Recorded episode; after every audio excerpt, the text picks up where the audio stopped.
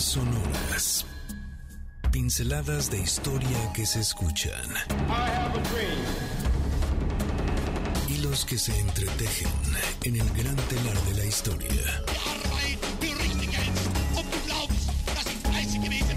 Eventos que definen nuestro presente y que nos transportarán al futuro. oh my gosh, another plane has just hit, it hit another building, flew right into the middle.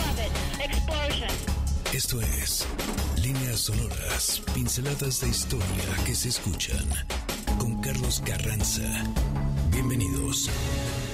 Exactamente, estamos ya aquí en Líneas Sonoras. Muchas gracias por estar con nosotros aquí en MBS 102.5 de tu FM, siendo las 3 de la tarde. Comenzamos con un programa más y no podíamos iniciar de una manera distinta.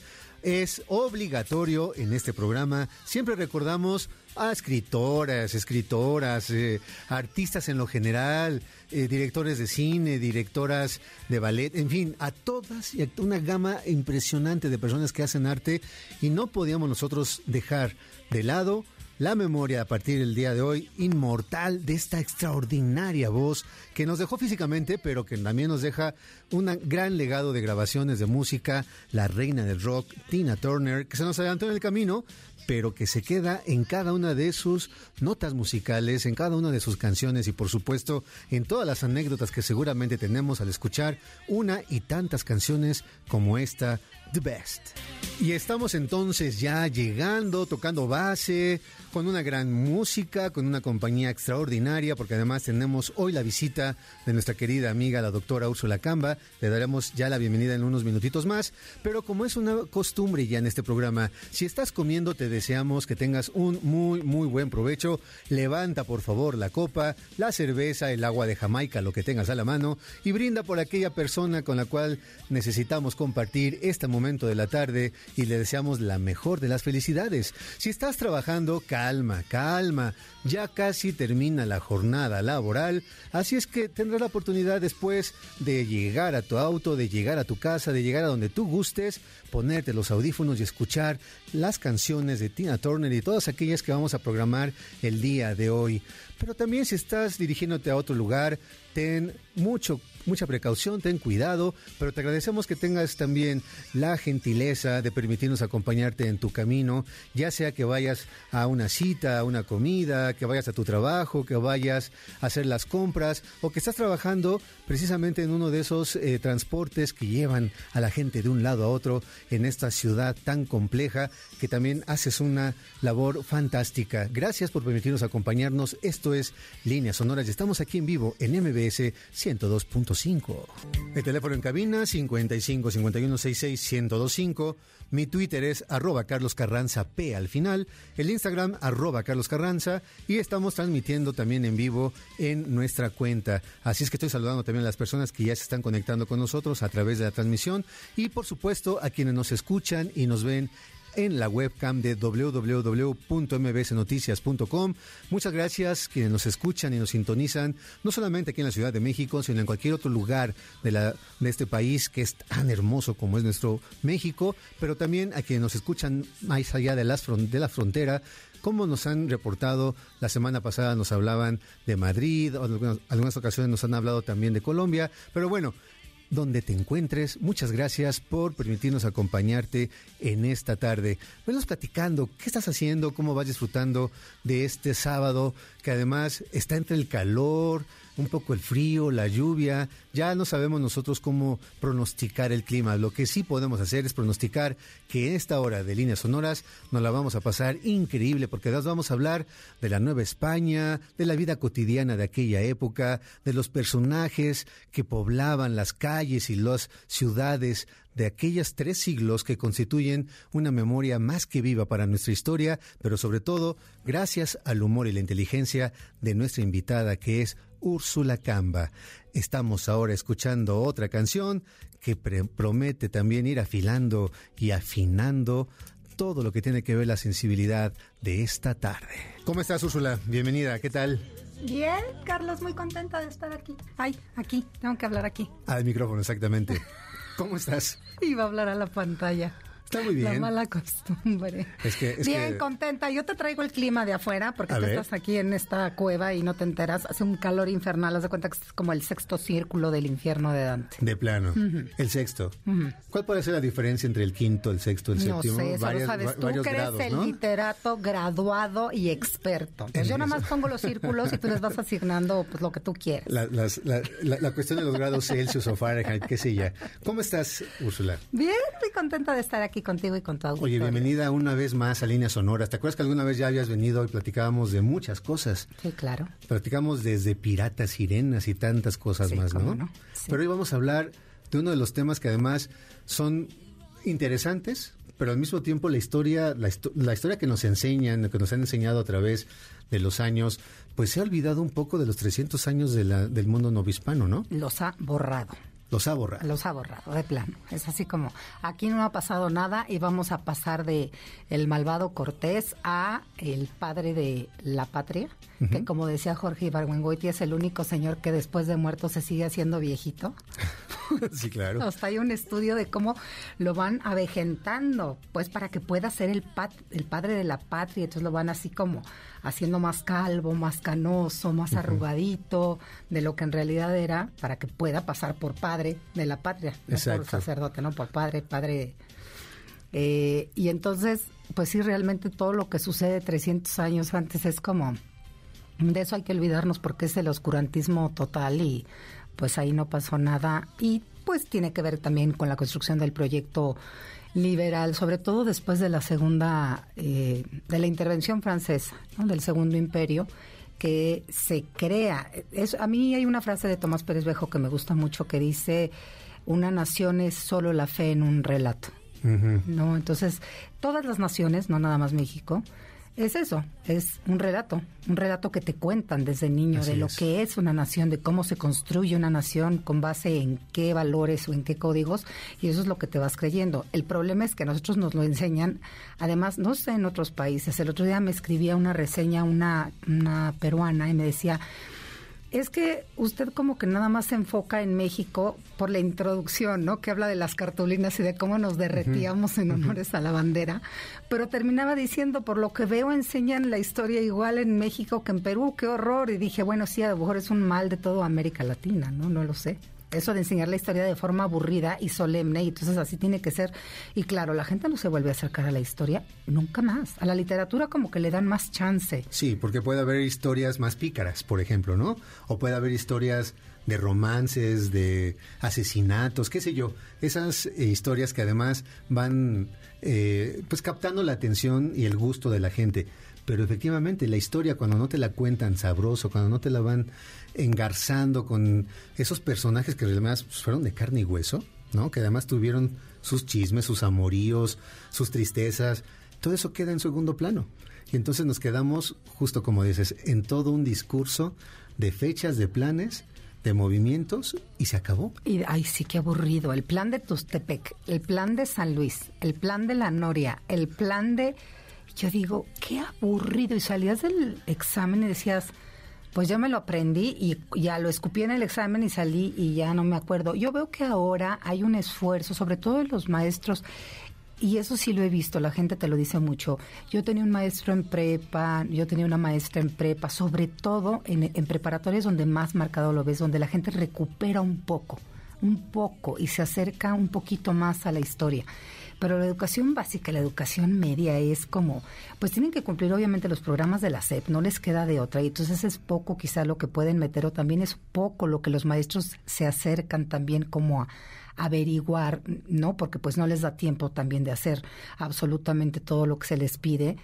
Y creo que ahora hay una, una especie de, de recuperación, pero efectivamente olvidamos que esos personajes del pasado también, eh, también hay asesinatos, también hay amoríos, también hay traiciones, también hay envidias, es decir, tienen el mismo carácter humano que tienen los personajes de la, la literatura, nada más que estos sí existieron. Y que nosotros. Exacto. ¿No? Claro, son seres humanos como nosotros. Es como, claro, tan eh, están tan en la estatua los grandes héroes que olvidamos que fueron, exacto, seres humanos. Exactamente. Pues para hacer un- una entrada y un contexto y abrir la puerta a nuestro tema, está fantástico como lo estamos planteando, porque seguramente ya en nuestros siguientes bloques vamos a hablar precisamente de lo que es la vida en la, en- en la Nueva España. ¿Te parece?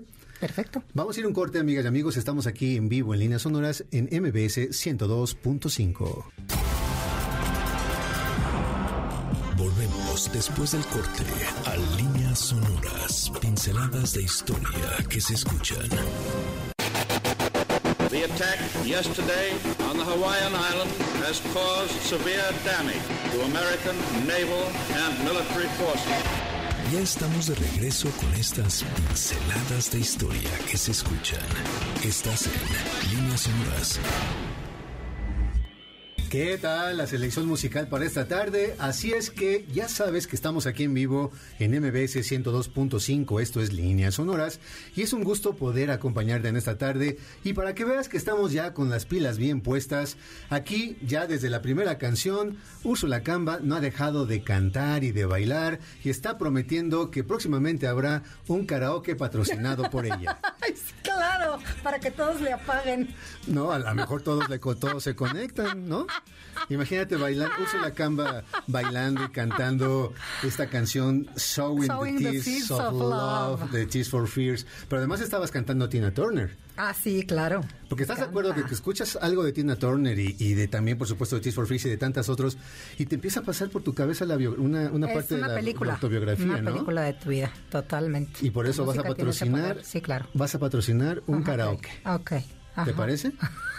Así es que ve pensando a quién nos vamos a invitar a ese karaoke. Ok, ya sí, tenemos a tres invitados.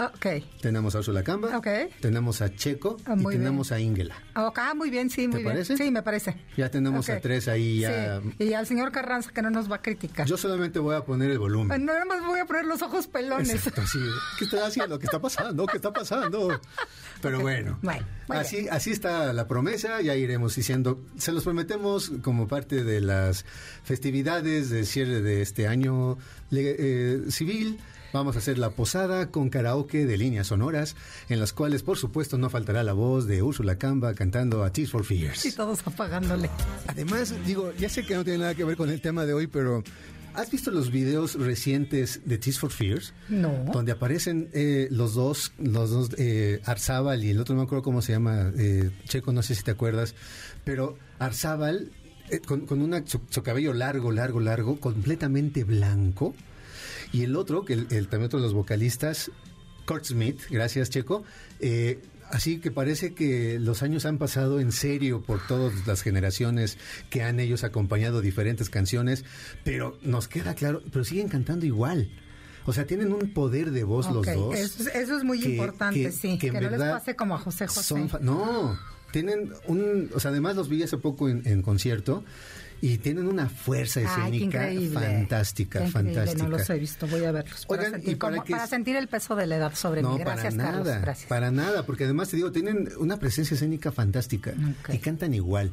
Así es que no nos podemos nosotros sentir mal, vamos a preparar nuestro karaoke, vamos a ir ensayando cada viernes en casa de Úrsula. Podemos cantar el, el re- el extraño retorno de Diana Salazar de Juan. Gabriel, porque es un, una- un tema inquisitorial también. Exactamente, y podemos decir en coro, es un alma en penas que va Va arrastrando cadenas, que que condena, es, un grito de amor. Ah. Por Dios, ¿qué acabamos de hacer en este programa? Bueno, en fin. Perdónenos, gente que nos sintoniza, pero se van a ganar boletos, piensen en Sí, eso. sí, ya, ya- ya acaba de decir justamente Ursula Camba que vamos a tener regalos. La condición es muy simple porque hoy le dimos un día de receso a la titular de las líneas telefónicas. Entonces, la condición para que ustedes vayan solicitando alguno de los regalos que vamos a lanzar en este momento son dos. Primero, que contesten a la pregunta. ¿Cuál es su edificio o su personaje novohispano favorito? Así. El edificio o su personaje novohispano favorito. Y además que me tengan que mandar esa respuesta por inbox a mi cuenta de Instagram, que es arroba Carlos Carranza, y que además me tienen que seguir, por favor, porque si no yo luego no puedo tener la manera de conectarme con ustedes. Y a las primeras personas que vayan llegando y soliciten alguno de los siguientes regalos, pues con mucho gusto se los vamos a proporcionar. Ahí les van los regalos. Espérame, queda descartada Sor Juana, ¿eh? Sor Juana queda descartada. O- obviamente. Perfecto. O sea, personajes novohispanos que no sean Sor Juana. Ok, ¿De me- acuerdo? perfecto, ya. Me Ya. parece muy bien porque además es como siempre la Sí, única no, de la cual sí, vamos la única hablando, que ¿no? saben, exacto. Entonces, Perfecto. eso, perdona. pues. Ya nos pusimos exquisitos, queda descartado Sor Juana. Ahí va. Fíjense los regalos. Tenemos para todos los gustos. Un pase doble para Riverdance, el famoso espectáculo teatral de música y danza tradicional irlandés, para el 20 de junio a las 9 de la noche en el Auditorio Nacional. También tenemos un pase doble para Men in Tutus, directo desde Nueva York, el ballet comedia con hombres bailando de manera profesional en puntas y tutús, haciendo parodias de la danza clásica. Esto será el 17 de junio en el Teatro Esperanza Iris. Un pase doble para la comedia Tengamos el sexo en paz, con la actuación de Sujei Ábrego y Raúl Coronado en el Teatro 11 de julio. Ya saben que esa fecha es fiesta nacional porque es mi cumpleaños. Sábado 10 de junio a las 6 y media de la tarde. Y también, ya el último regalo, un pase doble para Santa Cecilia, ganadores de un Grammy este año, estrenando su álbum Cuatro Copas, que interpreta temas muy a su estilo clásicos como Almohada y una inédita Me estoy volviendo loca. Podrás disfrutar este 9 y 10 de junio en el Salón La Maraca para que se vayan a bailar. Así es que están los regalos, les repito las condiciones. Que nos digan el edificio o, algún personaje novohispano que pues para ti sea el favorito o que conozcas, ¿no? Que te guste, que conozcas, que sea un referente para ti. Y además que me mandes la respuesta en un mensaje directo a mi cuenta de Instagram y que me sigas. Así de simple para poder después tener una, una comunicación contigo, porque después luego no me pasan sus datos y es muy difícil localizarlas y localizarlos. Así es que están las condiciones y nosotros retomamos nuestro tema. Úrsula, nos platicabas al, al inicio que pues es evidentemente la Nueva España eh, y el periodo novohispano, pues toda una época que ha sido borrada, sobre todo del cómo se ha enseñado la historia a través pues de los años, de las décadas, pero que últimamente ha habido personas que lo han observado de una manera distinta, que ya se meten a otro tipo de personajes que no obligadamente son Sor Juana, y ya pueden hablar, por ejemplo, no sé, de un Carlos de Sigüenza y Góngora, de los virreyes, ¿no? Que además es un ejercicio bien interesante. ¿Cuántos virreyes hubo? ¿Quiénes son? De repente los escuchas y dices, ah, claro, es el nombre de una avenida, ¿no? Es el nombre... Tiene nombre de calle Fifi. Exacto, ¿no? Entonces, y además nos vamos dando cuenta, por ejemplo, de los edificios que se construyeron. ¿Cómo comienza la Nueva España? ¿Cuáles son los orígenes? ¿Cuáles son estos primeros personajes que fueron poblando la noción de la Nueva España para nosotros? Es que es muy interesante porque, exacto, pensamos en, el- en los virreyes, pero no pensamos, por ejemplo, en las virreinas, Ajá. ¿no? que los acompañaban. Muchos fueron solteros o muchos fueron eh, sacerdotes, entonces no estaban casados, pero algunos venían pues con sus hijos pequeños o tenían hijos aquí o las virreinas daban a luz en el barco. Es decir, hay un montón de cosas alrededor de, de esa vida de la corte virreinal, quienes los atendían los criados, que tú bien sabes que la palabra criado no es una palabra ofensiva, un criado es alguien que se cría en la casa de, de un gran señor, de un caballero, que se cría, que no necesariamente es alguien que sirve, sino solamente se cría porque el papá lo deja ahí como paje o como ayudante, como asistente o para que aprenda. Y vienen con estas eh, grandes cortes que los acompañan y muchas pues con damas que no sé, pues para que ver si se casan por acá con algún antiguo conquistador o qué sé yo.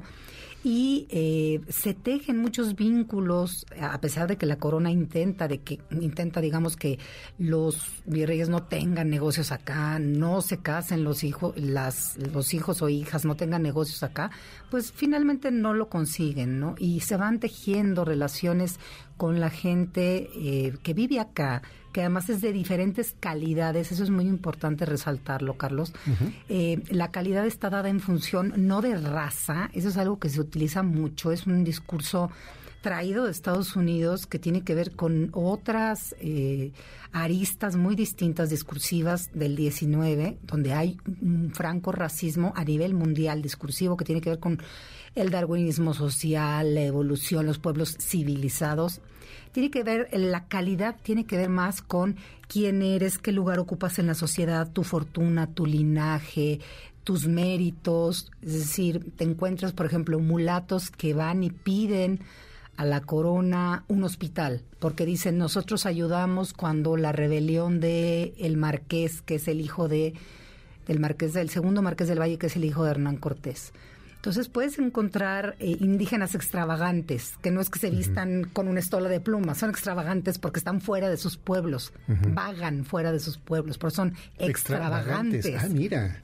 Qué interesante. No, entonces hay un montón de personajes que pueblan este mundo enorme que la gente olvida que Nueva España iba desde lo que es el sur de Estados Unidos, esos estados que nos arrebataron a la mala en la guerra contra Estados Unidos, que además los, los gringos llaman The Mexican War, como si fuera nuestra culpa, ¿no?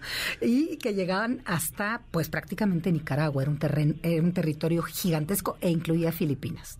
Entonces está lleno de personajes muy pintorescos, muy, muy interesantes, muchos pícaros como los que hay en la España del siglo de oro, negros, mulatos, mestizos, chinos, como le llaman genéricamente a los asiáticos que vienen en la nao de China, que pueden ser indios, indios de la India, quiero decir, pueden ser malayos, pueden ser filipinos, pueden ser japoneses, pueden ser chinos de la China y todo, toda esta composición demográfica es lo que va a, digamos, a formar lo que va a ser Nueva España durante 300 años y bueno, pues lo que venimos, ahora sí que lo que venimos siendo. El día de hoy nosotros. Exacto. O sea, son, ese es el origen y además es un origen, como dices bien, multiétnico, multicultural, que nos hace únicos en esa época. Úrsula, vamos a ir a un corte y regresamos, retomamos este tema. Amigas y amigos, estamos aquí en vivo en MBC 102.5 y por supuesto esto es Líneas Sonoras. Traemos el pasado directo a tus oídos a través de las líneas sonoras. En un momento continuamos. Gracias por continuar con nosotros. Esto es Líneas Sonoras. ¿Qué tal? Escuchando la extraordinaria voz de Rita Guerrero y Santa Sabina. Pero además es una selección muy especial porque Rita, nuestra querida Rita, eh, ella tenía un gusto muy especial y singular por la música medieval y la música novohispana y barroca y formó parte de diferentes agrupaciones en las cuales ella interpretó también música y canciones de esa época. Tenía ella... Eh, por ejemplo, el ensamble Galileo, anda por ahí algunas grabaciones en, en pues, Spotify, lo puedes encontrar fácilmente. Y para que veas, no solamente Rita se dedicaba a cantar con esta fantástica voz rock, sino también canciones de la época. ¿Tú la llegaste a escuchar, Úrsula? La, no sabía que era ella, fíjate. Sí ah, vi, sí vi que era, lo, he visto a Galileo, pero no sabía que era ella. Fíjate, no, no distinguí la voz y tiene una voz muy peculiar, o sea, como para que no la, no la reconociera. Y sí, es que la música barroca es, es bien bonita porque encuentras, o sea, en los villancicos, por ejemplo, la gente conoce mucho de Sor Juana, ahora que dices, eh, conoce, pues no sé, los empeños de una casa, que es muy divertida, a mí me encanta, ¿no? La comedia. O encuentran estos de hombres necios que acusáis, pero pocos, por ejemplo, conocen los villancicos, o los villancicos de negro, que son pues es una es un género, es el villancico de negro es un género que viene, pues tú lo sabes muy bien, desde uf, desde la Edad Media, el villancico, y después se van adaptando, y entonces está el villancico eh, que no nada más se canta en Navidad, sino los villancicos son canciones de villanos. Exacto. Que no son malvados, los villanos son gente que vive en las villas. las villas, exacto, así como explicabas lo del extravagante, ¿no? exacto. Alguien que vaga fuera de su zona de, donde, debería de vivir, claro. Exacto, entonces son palabras que se van adquiriendo otro contexto, van adquiriendo otro significado según la época también, ¿no? Como el pordiosero. A ver. El pordiosero es el que pide una limosna por Dios o por amor de Dios. Así. Por diosero. Y así se le conoce a, en esa época. Y por dioseros, claro, porque iban por Dios, una limosna por Dios, por diosero. Oye, y hablando justo de personajes, pues evidentemente ya nos estabas adelantando un poquito de todos los que podían existir en este mundo novohispano. ¿A ti cuáles son los que más te gustan? ¿Cuáles son los que más te cautivan? A mí los que más me cautivan son los que encuentras en los documentos, por ejemplo, judiciales, pues porque son los que se están peleando. Entonces siempre es muy divertido porque los escuchas.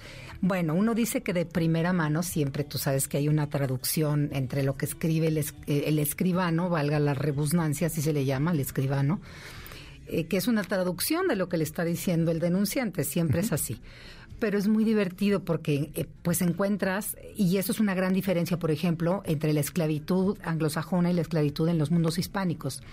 en, en el mundo anglosajón no tienen un estatuto jurídico, no tienen ningún- nada, no son personas, son objetos, los puedes maltratar, matar, puedes hacer lo que quieras. Y en los mundos hispánicos tienen un estatuto, es decir, tienen la posibilidad de salvación, que eso es algo que la gente de pronto no entiende. Imperio y religión es un binomio que va, no se puede deshacer. El imperio hispánico va completamente enlazado a la religión. Y entonces en ese mundo hay cabida para todos y todos se pueden salvar. Entonces tienen alma, todos se pueden salvar. Cuando entras a una iglesia barroca, lo que ves es lo que vas a ver en el cielo, no es nada más vamos a decorar acá y que quede bien chulo. No es como entras y es, ok, Una visualización de eso, ¿no? es, esto es lo que va a haber en el cielo si yo me arrepiento, si yo cumplo con los preceptos cristianos, estos son los modelos. Es decir, es todo un discurso el barroco, no es nada más una moda así de angelito mofletudo y nalgón con dorado, ¿no? Y eh, eh, realmente estos personajes que acuden a los tribunales, el- encuentras esclavos que van y denuncian a los amos por maltrato o por robo o porque los quieren vender a otro lugar eh, lejos de su esposa. Ellos tienen el derecho de hacer vida maridable. Pueden ir con el, con el párroco, con el obispo a decir, oigan, mi amo me quiere vender, me quiere separar de mi esposa, de mis hijos. Yo tengo el derecho de mantener a mi familia unida. Y entonces, pues no sé, el- el- la autoridad eclesiástica le dice al, al amo, oye, espérate, no puedes vender, vende uno de, las mismas características o vende a toda la familia completa, no la separes. Y eh, tienen, eh, pues cómo se enfrentan en los tribunales es muy divertido. Y, y- y encuentras pues estas cosas que no encuentras en otros documentos. Por ejemplo, los documentos inquisitoriales por eso son tan interesantes, porque los inquisitoriales pueden ser muy modorros, pero apuntan todo, apuntan todo, cómo se ve, cómo Con iba detalle. vestido, todo lo que traía, el latillo de ropa, si traía los zapatos rotos, si tiene cicatrices en la cara, todo. Una riqueza total, ¿no? En la descripción, en la narración. Y eso es al- algo que a ti te ha gustado muchísimo y te has especializado en retomar esas historias. Exacto, es lo que me gusta, las historias pues que nadie cuenta o que a lo mejor los especialistas cuentan, pero esas historias no le llegan a la gente.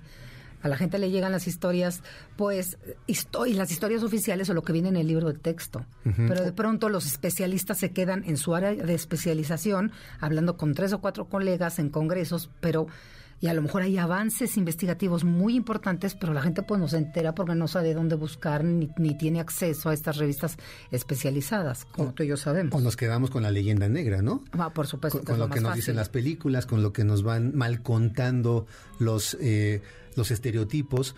Y tú te has encontrado entonces con otro tipo de personajes, con otras historias, que no solamente los humaniza, sino que además explica lo complejo y lo distinto que es lo que vemos, por ejemplo, en una película tal vez con una interpretación bastante mala y lo que fue la realidad.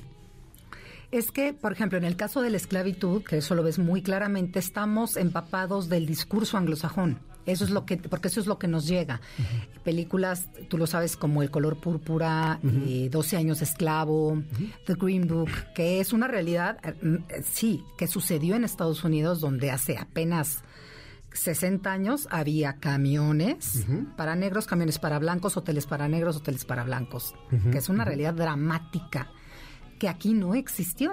No había, no había esa separación, no había una prohibición de matrimonios entre blancos, entre que además el término blanco pues no se usa, ¿no? Entre españoles, entre negros, entre mulatos, entre mestizos, es como una mezcolanza, porque además las mujeres españolas nunca son suficientes. La población española es muy pequeña en comparación con, a pesar de la caída demográfica, de la población indígena y de la población afrodescendiente, porque llegan Claro. como esclavos, después se liberan o llegan muchos ya como libres, eso lo, lo trabaja muy bien una colega que se llama Citlali Domínguez, estos negros que ya vienen como libres desde España y también se casan aquí, pues no sé, hay uno, por ejemplo, muy interesante, que pide una licencia en Veracruz para ser buzo. Ah, caray. Imagínate qué padre está eso. Es para hacer buzo, pero no buzo así de voy a bucear y voy a encontrar. No, para reparar barcos. Ajá, que era, Porque donde- para era lo importante. calafatear, claro, para calafatear y arreglar un barco, a veces necesitas sumergirte en el Claro. agua y poderlo arreglar porque está en el agua. Entonces piden una licencia y tardan un montón de años en dársela, Dársela. pero finalmente se la dan.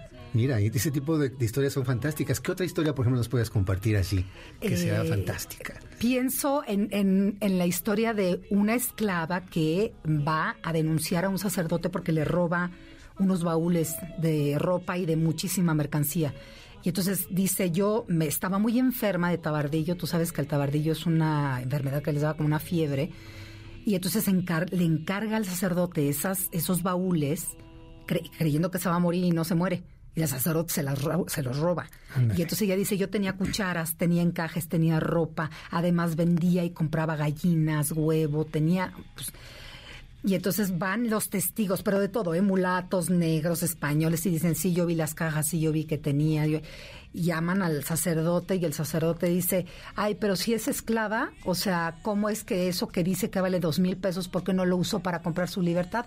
Si la libertad es lo más preciado que uno puede tener. Y la esclava le responde, porque mi ama me quiere mucho, me trata con cariño y me deja comprar y vender. ¿para qué voy a querer comprar mi libertad si yo así estoy bien? No pago donde vivo, no pago mi comida y pues, pues puedo ser comerciante. Y es una comerciante, además tiene mucho dinero, oye, dos mil pesos, no los tiene ni un español pobre. Hay un montón de españoles ahí que andan viendo a quién se estafan porque pues no, no tienen, ahora sí que ni oficio ni, beneficio, como dice el dicho. Exactamente. Ese es un caso, no tienes, como en muchos casos, o se pierde la sentencia, o no sé, cuando se quemó el, Palacio Virreinal, muchos papeles se quemaron y entonces de pronto no tienes la conclusión, pero lo que es interesante es todo el proceso y todo lo que los testigos van relatando. Qué ricas historias. Y seguramente ahorita vamos a ir a un corte, pero regresando vamos a retomar dónde podemos nosotros encontrar estas investigaciones, estas historias que el día de hoy nos estás comenzando a compartir, Ursula. ¿Te parece? Me parece muy bien. Perfecto. Amigos y amigos, vamos a ir a un corte. Estamos aquí en Línea Sonora. La historia no es el relato sencillo de un suceso. Son las líneas que se unen a través del tiempo. Nosotros volvemos después del corte. Líneas sonoras. Para tus civiles, la historia es un incesante volver a empezar. Of Princess Diana.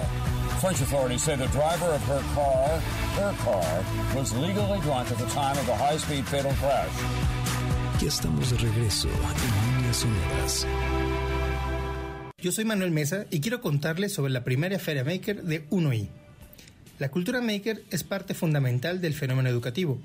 Su principio filosófico es el do it yourself, no solo en términos técnicos, sino también ideológicos.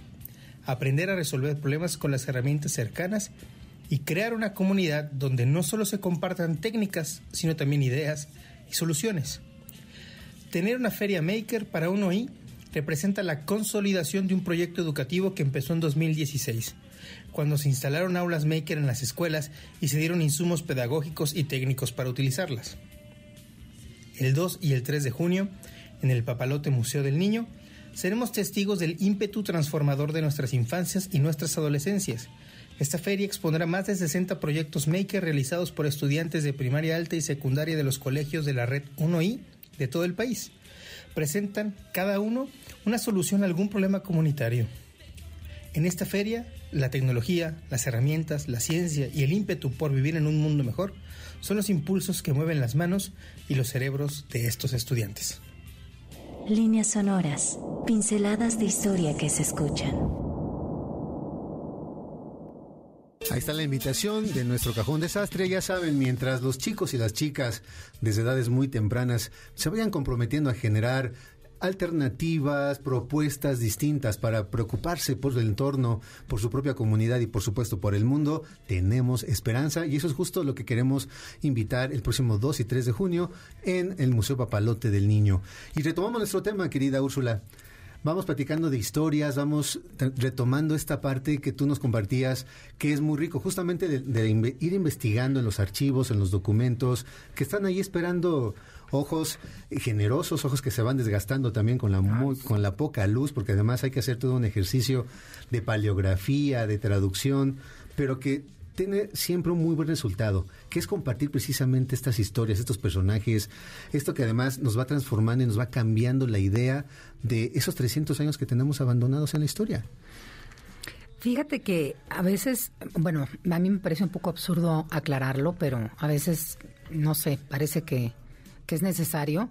Cuando uno habla de estos casos, no es que uno defienda la esclavitud como un sistema que qué bueno que, que existieran esclavos y que qué bueno que fueran los negros que trajeron gracias a Fray Bartolomé de las Casas. En realidad es explicar el contexto en el cual sucedieron las cosas y por qué sucedieron de esa manera. Eso es lo que a mí me parece como más importante. Porque la gente de pronto olvida que eh, llegó un momento en que la composición demográfica de Nueva España más importante después de la población indígena eran los afrodescendientes. La población española siempre fue pues la más pequeña y después de la más pequeña de la española la más pequeña fue la china, pero de alguna manera también dejó su impronta. Es decir, tú de pronto, pues no sé, vas a la costa de Guerrero y, le dices a la gente que los cocos no son de ahí y te miran con cara de cómo. Claro que son de aquí, no, no son de aquí.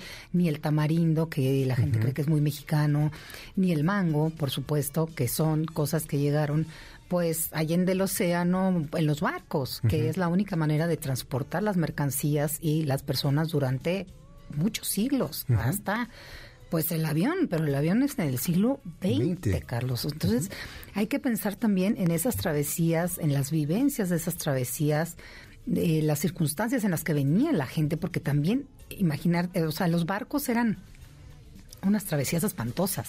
Es decir, los barcos no era como que tenía baño todo mundo y te podías bañar diario y entonces subías y ya está la comida. No, era un encargado del fogón. Tú tenías que embarcarte con tu propia comida y y amigarte del del fogón, porque si no, no había comida caliente. Claro. O sea, porque siempre la preferencia es para los marineros, ¿no? Y hay una palabra, no sé si la puedo decir al aire. A ver. No te estoy leyendo los labios.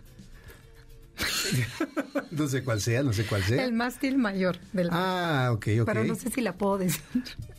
La, el mástil mayor del barco. Sí. ¿Cómo se llamaba originalmente? Verga. Sí. Sí puedo. Claro, ya lo dijiste. sí, pues que así, era el nombre. Es que eso, ah, o sea, yo lo que digo es, todos los chavitos andan que verga para acá, verga para allá, verga para arriba, y todo, yo me infarto, se cuenta, cada vez que los oigo, siento así como que me da una parálisis facial y digo, ¿por qué usan una palabra que ni siquiera saben qué significa? Entonces yo les voy a explicar. A los muchachos que están acá en cabina también, que no sé si me están oyendo, están volteando por otro lado y se taparon el oído. No, están oyendo. Oye, el, exacto, la verga es el, el palo mayor del barco, el mástil, el palo más alto. Es decir, seguimos usando palabras que vienen del siglo que 14, 13 incluso, porque mucho del lenguaje que utilizaba era un lenguaje marinero que permea, pues imagínate, hasta el siglo XXI y es parte cotidiana, pero la gente lo usa así como usan también la palabra carajo y el carajo es la el digamos la canasta o, cómo se le llama la parte donde está la verga más arriba. Cuando mandas a alguien al carajo pues lo mandas a la parte más arriba del mástil. o que estuviera observando. Exacto. Que eran los que estaban vigilando. Exacto. Los que estaban hasta arriba pues oteando no en el horizonte entonces hay un montón de, de, palabras, de expresiones que vienen de muy, muy antiguo, decíamos, este, si no hay moros en la costa. Los principales piratas del Mediterráneo que tienen en jaque a Occidente son los piratas berberiscos son los moros, son los musulmanes, el gran turco.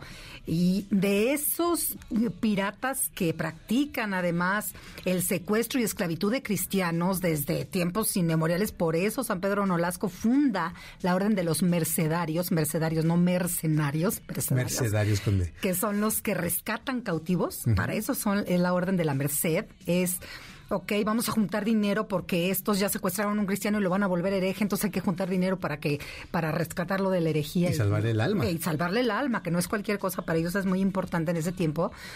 Eh, de esos piratas, pues aprenderán después, no sé, los holandeses, los franceses, los ingleses que van a asolar las costas de Nueva España, pero que no es una tradición nueva que inventan ellos. Ya tiene, uh, del norte de África y, asolan a, los portugueses y a los españoles que son los más avesados marineros en el siglo XVI, XV-XVI. Oye, eh, mi querida Úrsula, de esto podemos encontrar en tu libro Ecos de Nueva España, los siglos perdidos en la historia de México. ¿Eso lo podemos encontrar en librerías todavía? Claro, está en librerías. ¿Puedo decir las librerías o no se puede decir? Sí. Bueno, se encuentra en eh, Gandhi, en, que el sótano ya no existe, no sé, Péndulo, Busca Libre, Amazon y en audiolibro, porque eso no hay que olvidarlo. La lectura en voz alta que es una cosa muy del siglo XIX, la lectura a los enfermos, la lectura a los niños pequeños, qué sé yo. Es algo que hay que recuperar, no hay que despreciar. Y de pronto la gente, pues no sé, no le gusta leer por las razones que sean o no puede porque está en el tráfico. También lo pueden conseguir en audiolibro y también está en el libro electrónico. Muy bien. Pero pueden conseguirlo en cualquiera de esas tres versiones. Y todo esto que nos has Narrado por mí en audiolibro. Ah, fantástico. Está muy bien. Y entonces todo esto que nos has platicado y que nos quedamos con muchísimas, con muchísimas dudas, inquietudes y sobre todo con ganas de seguir preguntando, pero también vas a tener un curso. ¿No? Pronto, Así pronto es. vas a tener un curso que vas a impartir desde la, desde la próxima semana. Así es, empiezo el sábado, es un curso por Zoom, entonces es un curso que pueden tomar desde cualquier rincón del planeta. Lo, lo puse en sábado porque mucha gente me pidió que fuera sábado en la mañana porque claro, hay, hay la, la mayoría de la gente trabaja de lunes a viernes y pues salvo aquí honrosas excepciones como la tuya y muchos otros, los muchachos de cabina. Eh, eh, la gente descansa en sábado y me pidieron el curso en sábado en la mañana, por eso va a ser a las once y media. Son cuatro sábados de junio sobre la malvada Inquisición, que es, eh, fíjate qué chistoso. De Nueva España no sabemos nada, pero de Inquisición, ¿qué tal nombre dominamos? Y yo de pronto los oigo y digo, ¿de dónde pudieron haber sacado estas ideas? Cristo bendito, pues claro, de las películas. Así es. De las películas o de estos negra. museos de la leyenda negra que son una vacilada. Y entonces el, el- el curso está enfocado justo para personas que no saben nada de historia, o sea, no es para público especializado, porque luego se asustan y creen que uno les va a preguntar así cosas. Es para público en general, para gente que no sabe nada de historia e incluso para gente que odia la historia. Ahí o está. sea, vamos a convertir gente. Perfecto. Le vas, a, le vas a rescatar el alma también. Exacto. Es Laura Mercedaria de Líneas Sonoras. Querida Úrsula, muchas gracias por habernos acompañado. Gracias a ti, Carlos. Ven después, ¿no? Claro que sí, encantada. Perfecto, para seguir echando el chisme del mundo novohispano, ¿te parece? Feliz. Perfecto, amigas y amigos, recuerden que este programa lo van a poder escuchar en podcast a partir del lunes en Spotify. Nosotros nos vamos a escuchar la próxima semana. Vamos a hablar de cartas, así es que estate muy al pendiente y ve pensando en tus cartas favoritas. Esto fue Líneas Sonoras. Te voy a dejar en compañía de mi querido Sergio Almazán a bordo de su cocodrilo para darse un paseo por la colonia Doctores. Gracias por tu generosidad y nos escuchamos la próxima semana. Por hoy, nuestro viaje ha terminado.